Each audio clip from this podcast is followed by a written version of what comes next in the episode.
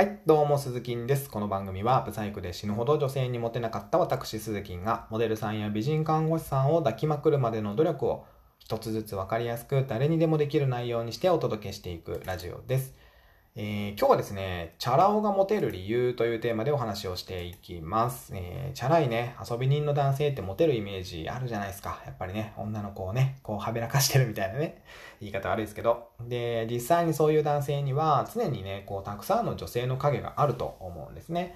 で、まあ単純にイケメンだって話なのかもしれませんし、まあ女性慣れしてるだけだよねって話かもしれませんけども、えー僕はちょっと違うんじゃないかなというふうに推測をしています。えーじゃあなぜチャラ男がモテるのかと言いますと、僕の考えは、えー会話の引き出しが多いからだと思います。女性って結構自分が知らないことを知っている男性に魅力を感じてくれたりするんですよ。で、チャラ男さんは遊んで遊んで遊びまくってるから会話の引き出しが多いはずなんですよね。あの、サーフィンだっていいし、ギャンブルだっていいし、スノーボードだっていいし、まあなんだったらキャバクラとかでもいいと思うんですよ。で中途半端じゃなくて、誰かに教えてあげられるようなレベル、誰かにこう、説明できるようなレベルで遊ぶ。人は結構夢中になることがあると輝くんですよ。オリンピック選手が輝いて見えるのは夢中になっているからですね。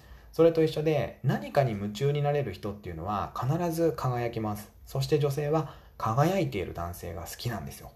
そりゃそうですよね。なんかどんより暗いね、ネガティブな男性よりも毎日楽しそうでポジティブな男性の方がモテるに決まってるじゃないですか。だから遊べる時はとことん遊んだらいいと思います。もう若いうちは特にね、もう散々もうこれでもかっていうぐらい、もう遊び尽くした方がいいと思います。何歳からだって遅くないんですよ、実は。で、遊ぼうと思った時が遊び時です。えー僕の友達はですね、結婚する前か、結婚する前ですね。えーまあ、結構30ぐらいになってからかな、あの風俗にはまった子が いましたね。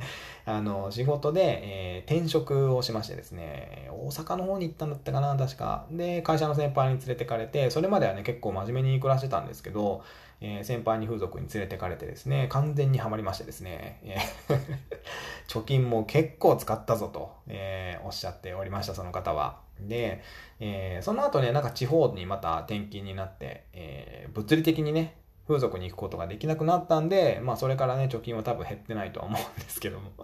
はい。まあだからね、いくつになっても遊べると思うんですよ。はい。何歳になったって構わないと思います。遊ぼうと思った時が遊び時ですね。うん。